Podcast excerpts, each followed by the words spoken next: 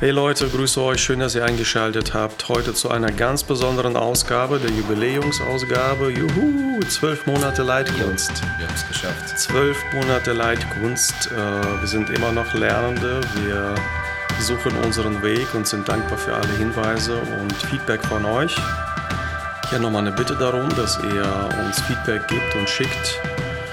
Ähm, eure Fragen schickt, äh, Themen, die euch bewegen, aber auch äh, Dinge, die wir verbessern können. Und in diesem Sinne steigen wir in diese Jubiläumsausgabe mit ein. Heute geht es um, äh, ach ja, ich muss dich erstmal willkommen heißen. Der Erwin sitzt wie gewohnt mir gegenüber. Ja, danke für die Gastfreundschaft. Ja, sehr gerne. Schön, dass du da bist. Ähm, immer sehr bewegende Themen. Ich finde, die Gespräche vor dem Podcast sind äh, sogar noch etwas interessanter als nachher der Podcast selbst. Ähm, man merkt einfach, wie viele Themen man so gemeinsam hat, ganz gleich, wie der Kontext ist. Mhm. Wenn es um Leiterschaft geht, wenn es um Gemeinde geht, dann haben wir einfach große Schnittmengen, auch wenn wir manchmal unterschiedlich äh, leiten und unterschiedlich auch ein paar Dinge sehen. Also heute hat äh, der Erwin ein besonderes Anliegen auf dem Herzen. Es geht um auftragsorientiert leiten. Und das wird auch so das Herzstück des Podcasts sein. Darum wird es gehen, wie wir als Leiter besser darauf achten, äh, dass wir auftragsorientiert leiten. Und äh, somit gebe ich das doch mal in deine Hand, dass du uns mit in deine Gedankenwelt nimmst, in deine Erfahrungen. Was heißt es, auftragsorientiert zu leiten? für dich und was beinhaltet das im Alltag? Äh, warum ist das eine Hauptaufgabe der leitenden Pastoren, mhm. sage ich mal? Ja, sehr gerne. Also wir haben ja vor ja, mittlerweile knapp elf Jahren ähm, die Kirche für Bonn gegründet. Wir waren mit 13 Leuten unterwegs und damals war für uns alle vollkommen klar, wir gründen hier nicht eine Gemeinde für uns 13. Äh, wir könnten auch einfach in irgendeine andere Gemeinde gehen. Äh, es gibt genug gute Gemeinden. Äh, sondern wir gründen jetzt eine, eine, eine Kirche für Menschen, die noch nicht da sind. Ja, also wir hatten einen ganz klaren Fokus auf Interessierte, auf Fragende, auf Suchende, auf Menschen, die noch nicht Teil der Gemeinde sind. Wenn man dann aber erstmal mit 100 Leuten unterwegs ist oder mit 200 Leuten, merkt man, dass es eine, in, in, im Laufe der Jahre es eine Dynamik gibt, ähm, die ganz von alleine sich entwickelt und, und entsteht. Und zwar, dass, dass man ganz automatisch natürlich viel mehr Bedürfnisse und Fragen hat, die aus der Gemeinde herauskommen und man gar nicht mehr so stark den Fokus und den Blick hat für die Menschen, die noch nicht Teil der Gemeinde sind, weil jetzt hast du schon mal 100 Leute und 200 Leute und es fühlt sich schon an wie Gemeinde mhm. so. Also ähm, mit 13 äh, ja, genau, also mit 13 Leuten merkst du, okay, das das scheint noch nicht so ganz fertig zu sein. Aber wenn erstmal genügend Leute da sind, damit sich so ein guter Gottesdienst gut anfühlt und gewisse Finanzen funktionieren und alles Mögliche, dann ähm, passiert das ganz schnell, dass man sich ja, so ein bisschen, die einen sagen, wir sollten mal das oder ich würde mir das wünschen und ich hätte, ich habe dieses Bedürfnis und man dreht sich sehr schnell um die Bedürfnisse der Menschen, die schon da sind. Und Bedürfnisorientierung ist erstmal mhm. nichts Falsches. Aber mir hat das irgendwann mal geholfen, so ein bisschen eine Gegenüberstellung, die natürlich auch etwas zugespitzt ist, aber äh, zu fragen, okay, was leitet uns? Sind wir bedürfnisorientiert oder auftragsorientiert? Mhm. Und ich habe festgestellt, wenn wir als Leitende ähm, unseren Fokus nicht auf den Auftrag haben, hat es niemand anders auch. Mhm. Das bedeutet, die Gemeinschaft als solches wird immer ihre Bedürfnisse formulieren. Mhm. Sie werden sagen, wir brauchen was für unsere Kinder, wir brauchen das, wir wollen das haben. Ähm, das, das kommt von ganz alleine. Aber es gibt keine Stimme von denjenigen, die noch nicht da sind.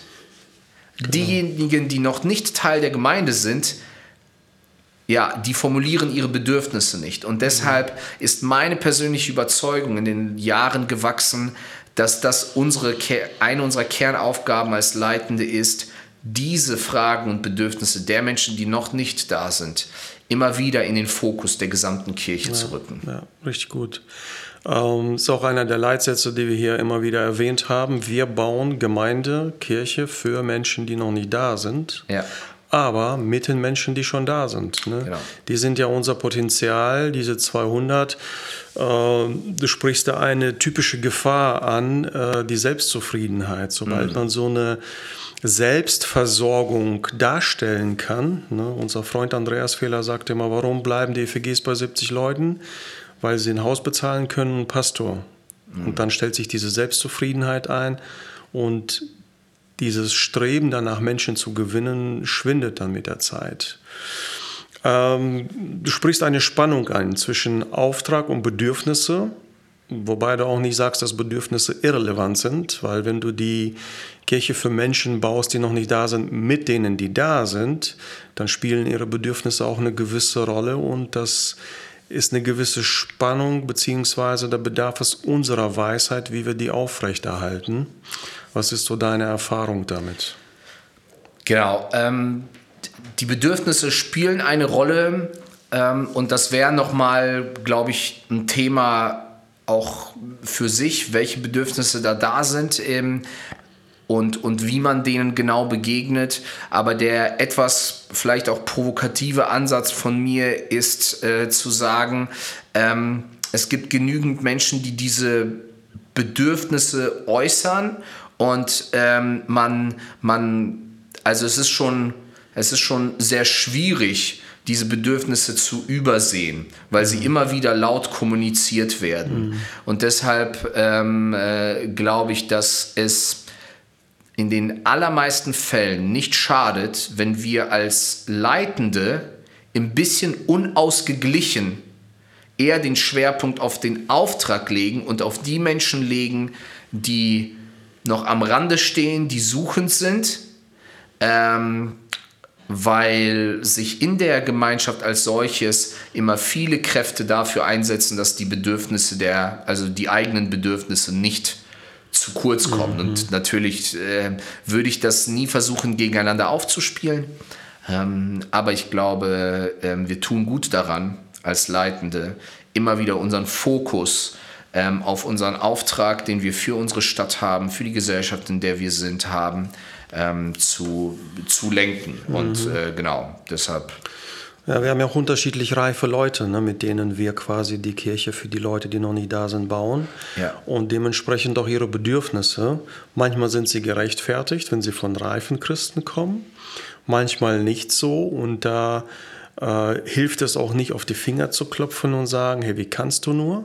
Ja. Sondern eben genau das, was du sagst, das Ziel nochmal aufzuzeigen und zu sagen, ja, ich verstehe das Anliegen, das ist auch kein schlechtes Anliegen, aber in dem Fall, äh, äh, sagen wir mal, die Gottesdienste sind eben nicht nur dafür da, damit wir uns wohlfühlen. Ne? Das wäre doch mal so ein gutes Beispiel mit, mit einem Gottesdienst, beziehungsweise ja. das wir grundsätzlich hier mal ein paar Beispiele anführen. Genau, also einer unserer Kernwerte als Kirche für Bonn ähm, ist, dass das Wohl des Gastes über unseren eigenen Bedürfnissen steht. Und ähm, das ist natürlich auch eine Sache, die diskussionswürdig ist. Aber wir sagen, wir können einem Menschen, der schon 20, 30 Jahre im Glauben ist, dem müssen wir mehr zumuten dürfen, als jemanden, der eigentlich ein Baby im Glauben ist. Mhm. Also wir müssen von dem scheinbar ganz reifen, wobei man auch dazu sagen muss, nur weil Jahre vergehen, wird man nicht reifer. Amen. Ja, äh, das bedeutet, manchmal habe ich Menschen, die ein Jahr im Glauben sind und wo ich den Eindruck habe, die sind schon mehr geistlicher Vater oder geistliche Mutter als Menschen, die seit 40 Jahren im Glauben sind. Da habe ich gleich Gesichter vor Augen. Äh, ja, äh, ich hoffe zu den Jüngeren, äh, genau. die positiven. ähm, aber, aber grundsätzlich ähm, habe ich das noch nie verstanden, wie von manchmal Babys im Glauben erwartet wurde, dass sie ganz viel Verständnis haben für die Menschen, die schon ganz lange im Glauben sind, mhm. anstatt andersrum. Ja. Also deshalb ähm, kämpfe ich da immer wieder leidenschaftlich dafür, dass ich sage, ja, das ist vielleicht etwas, du wünschst dir das, aber ein Baby braucht immer mehr Aufmerksamkeit, immer mehr Zuneigung, immer mehr Vorsorge, äh, Fürsorge äh, als ein Erwachsener. Ähm, äh, und deshalb äh, haben wir da nochmal eine andere Fürsorgepflicht ähm, als äh, für diejenigen, die reif sind, die teilweise auch ganz genau selber wissen, wie komme ich an geistliche Nahrung, was ist mein nächster Schritt. Ähm, die, die kennen Leute, wo sie sich Hilfe holen und alles Mögliche. Also sie haben ganz andere Möglichkeiten, ihre Bedürfnisse zu stillen, als Menschen, die kommen und erstmal eine Menge Fragen haben, aber auch gar keine Ahnung haben, wo sie die Antworten herbekommen. Mhm. Und deshalb glaube ich, ähm, wenn es um auftragsorientierte Gemeinde geht, können wir es uns auch nicht leisten zu sagen, ah, ich habe da, wir, wir machen irgendein Projekt, irgendwo im Ausland, irgendwas Mission, in der Mission oder irgendein sozial-diakonisches Projekt hier in der Stadt oder wie auch immer und das ist dann unsere, unser Auftragsding mhm. und unsere Mission, sondern ich glaube, wir müssen die Grundsäulen der Gemeinde anpacken ähm, die Dinge, die den meisten auch wirklich wichtig sind, das sind sowas wie Gottesdienst, hoffentlich Kleingruppen ähm, und vielleicht auch die Arbeit mit der jungen Generation, Kinder, Teenager, mhm. Jugendbereich ähm, und müssen uns die Frage stellen, wie missional, also vom Wesen her, evangelistisch und missionarisch sind diese Aspekte. Mhm. Äh, und da unsere Sprache, die gesamte Kommunikation, unsere gesamten Prozesse, all das Ganze auf den Prüfstand stellen und zu sagen, wie erlebt das eigentlich jemand, der zum ersten Mal kommt, der von dem Ganzen keine Ahnung hat? Ähm, und, und da wird es dann sehr konkret. Mhm. Wie, wie äh, prüfst du sowas? Interviewst du Leute, die neu sind? Fragst du zwischendurch? Gibt es irgendwo eine Möglichkeit, dass sie mal die Gelegenheit bekommen, das zu reflektieren? Genau, was ich zum Beispiel gerne mache, ist auch für mich persönlich, für meine Predigt, ich äh, lade gezielt Menschen ein, aus, zum Beispiel aus dem Stadtteil, wo wir sind, ähm, die, die nicht zur Kirche gehören und sage, ähm, könntest du am Sonntag äh, kommen, ich predige da und mir danach ein ähm, ausführliches Feedback zu meiner Predigt geben und wie du den gesamten Gottesdienst erlebst. Mhm. Ähm, und das ist, das ist ähm, unheimlich wertvoll. Also ähm, das sind meine besten, also von diesen Kritiken lerne ich am allermeisten, weil die haben so einen, äh, so einen, äh, ich sag mal, ähm, frischen Zugang, die, die haben so frische Ohren, ähm, so äh, meine eigenen Leute, die haben sich ja an vieles, was vielleicht auch komisch ist, gewöhnt. Mhm. Denen fällt das gar nicht mehr auf. Und dann stellt jemand mal eine Frage, sowohl positiv als auch negativ. Mhm. Also kann ich nur jedem, äh, gerade auch Prediger und Pastoraten, ganz gezielt. Und Menschen fühlen sich auch wertgeschätzt und machen das gerne. Ja, du lädst sie ja nicht ein, um sie äh, irgendwie für irgendwas äh, zu überreden, zu bekehren oder was auch immer, sondern die ist ihre Meinung wichtig. Das, äh, und das ist ja auch wirklich, äh, ist mir mhm. auch wirklich wichtig. Mhm. Also das, das ist so ein, eine ganz konkrete ähm, eine ganz konkrete Möglichkeit. Und ansonsten mit den Menschen, die an sich neu in der Gemeinde sind äh, oder neu dazukommen. Oder wir haben ähm, da zu sprechen, ganz, ganz konkret zu fragen, du, wie, wie leicht fällt dir das? Was, was fällt dir eigentlich auf, was vielleicht auch irgendwie komisch ist? Oder wo hast du Schwierigkeiten mit, was findest du gewöhnungsbedürftig, ähm, was macht es dir vielleicht auch schwer, hier irgendwie reinzukommen oder mit den Leuten zu sprechen. Es gibt ja so Leute, die schleppen ohne Ende immer wieder Menschen ein. Das sind so Leute, die haben eine besondere evangelistische Begabung, die laden immer wieder Leute ein und, und äh, die sprechen natürlich mit diesen Menschen sehr offen und deren Meinung ist mir unheimlich wichtig. Was mhm. erzählen sie darüber, wie, wie die Leute, die sie einladen und mitbringen in so einen Gottesdienst, ähm, wie sie das erleben, was sie für ein Feedback bekommen. Oder auch, wie leicht fällt es ihnen an sich, diese Leute einzuladen. Manchmal bekomme ich auch mit, dass sie sagen, oh, mir fehlt irgendwie ähm, da irgendwie ein Format oder ein Angebot für diese Menschen oder diese Menschen oder sowas. Und äh, ich würde gerne den irgendwo einladen, aber der Gottesdienst ist vielleicht nicht direkt die erste Möglichkeit. Vielleicht wäre irgendwas Sportliches gut oder eine Kleingruppe, die da oder derjenige, der stellt sich intellektuell diese und diese Fragen, haben wir eigentlich dafür etwas? Also ähm, äh, mein Ohr immer wieder an diesen Menschen zu haben, mhm. die noch viel stärker an diesen, an den Suchenden und Interessierten dran sind, als ich es selbst bin. Mhm. Mhm. Ja, da fallen mir einige Beispiele aus ein. Wir sind ja im Gegensatz zu der KfB, sind wir eine äh, 44 Jahre alte Gemeinde, was ja. zwar sehr viel klingt, aber so gegen die FEG können wir gar nicht mithalten mit 150. Ja. Immerhin äh, ist es eine ganz andere, ganz andere Geschichte. Ne? Da selbst so, ein, so, eine, so eine Veränderung von Kirchenbänken zu Stühlen im Saal, das ist ein Prozess. Du kannst das Wahnsinn, oder? Ja, kannst das Kirchenvolk nicht einfach so Stühle vorsetzen, wenn die die altgeliebten Bänke äh, haben.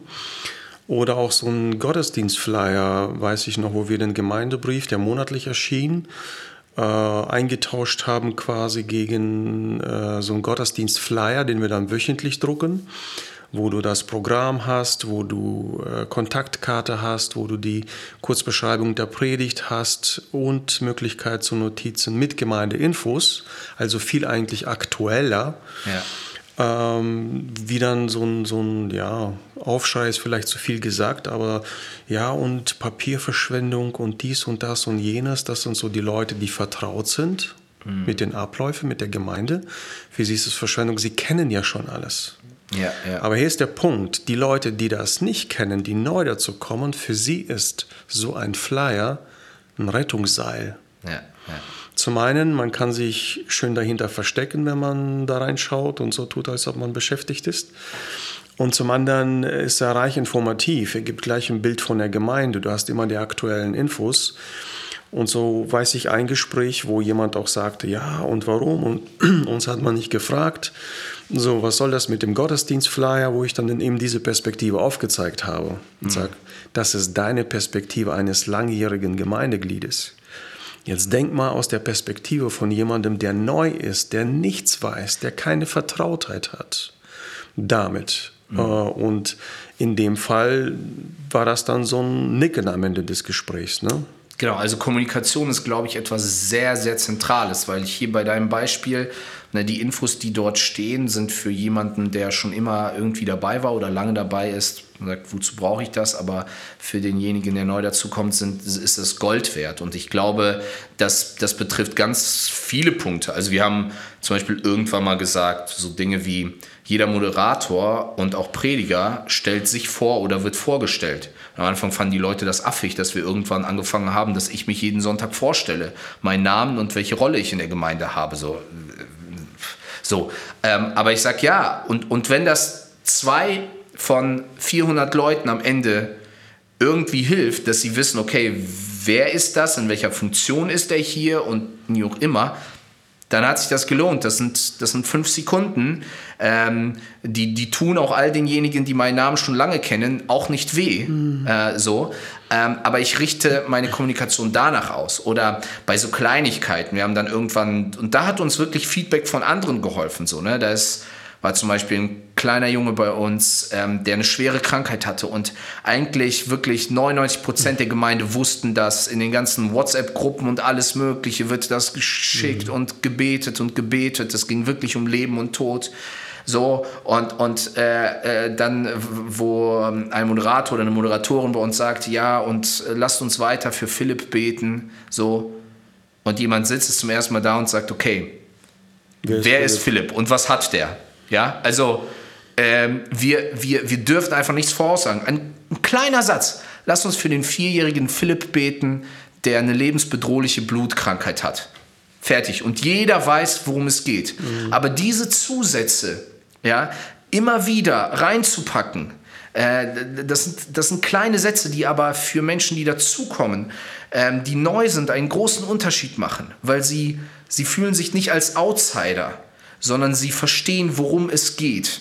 Hm. Und äh, das, das ist bis heute eine Herausforderung, äh, diese Sensibilität zu schulen, zu trainieren.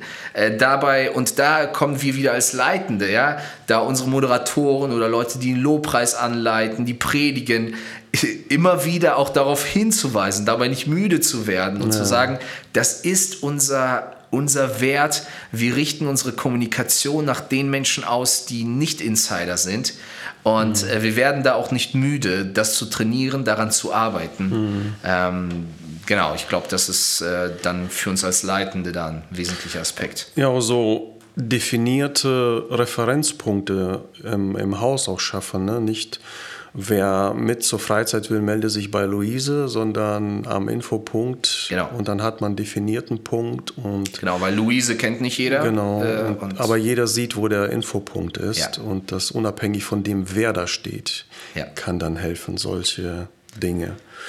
Also die Einladung an dich ist, ob du eine Jugendgruppe leitest, eine Gemeinde oder ein kleines Team, äh, was auch immer die, äh, die Aufgabe ist. Ähm, für dich als Leiter bedeutet das immer mal rauszusummen aus deinem Alltag, um mal mit neuen, frischen Augen zu, zu gucken und vielleicht ein paar Leute zu interviewen, die neu sind oder die euch von der Seite mal beobachten, wenn du eine Band leitest, jemand mal zur Probe einladen, einfach mal Feedback von außen, um zu prüfen, leite ich auftragsorientiert, habe ich immer noch so den Gesamtauftrag der Gemeinde.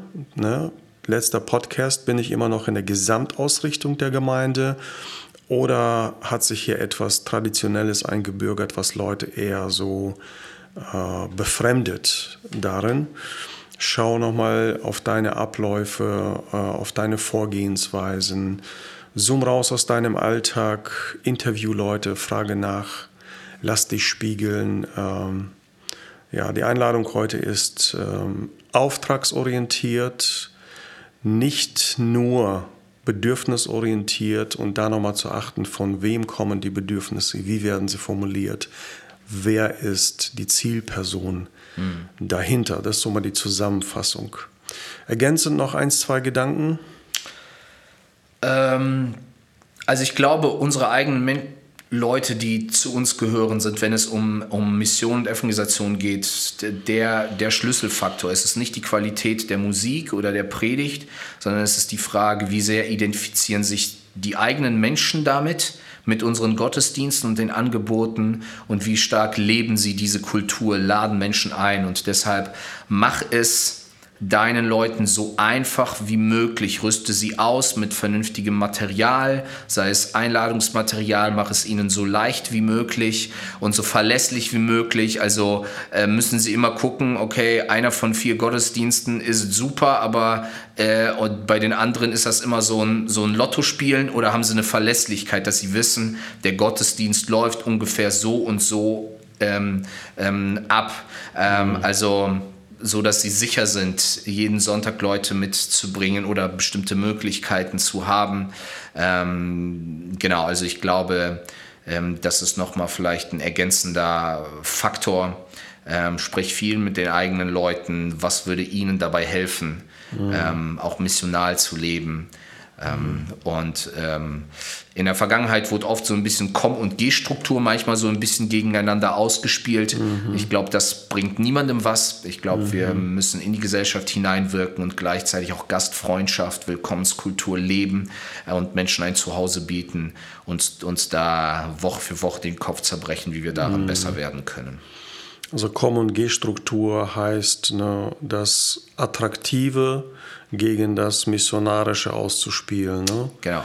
Komm zu uns, wir sind attraktiv oder geh hinaus und äh, mache Jünger so ungefähr. Ja. Das sehe ich auch so. Das ist, äh, das ist kein Entweder-Oder. Ja. Es sind sowohl als auch und äh, was du ansprichst, auch die konstante Qualität.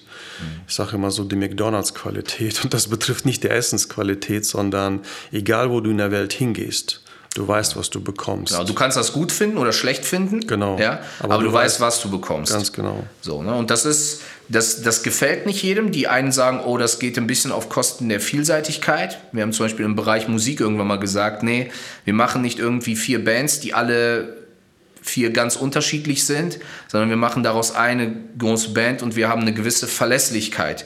Die einen würden sagen, okay, das ist aber ein bisschen eintönig aber äh, du kannst das gut finden oder schlecht finden, aber du weißt, wenn ich hier hinkomme, habe ich einen bestimmten Stil von Musik, eine bestimmte Art von, von Predigt.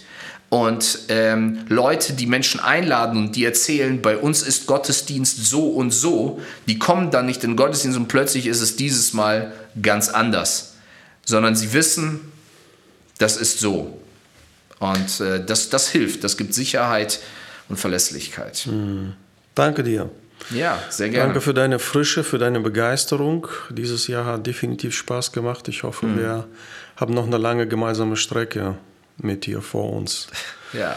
Ja, zur Überlebensausgabe auch so ein kleiner Insider mit, mit uns im Raum sitzt immer der Harry Meyer, unser technische, äh, wie sagt man, Fachmensch und sorgt dafür, dass die Qualität der Aufnahmen gut ist. Danke dir an dieser Stelle oh, für ja. deine Treue. Big Shoutout. Genau, äh, solche Leute sieht man nicht, aber die sorgen dafür, dass das überhaupt hörbar und äh, genießbar ist. So in diesem Sinne, in anderthalb Wochen haben wir die Leitkunst. Ich hoffe, wenn du noch nicht angemeldet bist, dann kannst du es noch machen. Ich glaube, bis zum 13. laufen die Anmeldungen. Ansonsten auch gerne als Tagesgast. Wir werden dafür sorgen, dass es dir gut geht, ähm, auch wenn du dich äh, später angemeldet hast. Sei herzlich eingeladen. Und dann seid gespannt auch auf das nächste Jahr. Wir werden ein paar Dinge ändern an den Podcast auch und äh, hoffen euch damit zu dienen.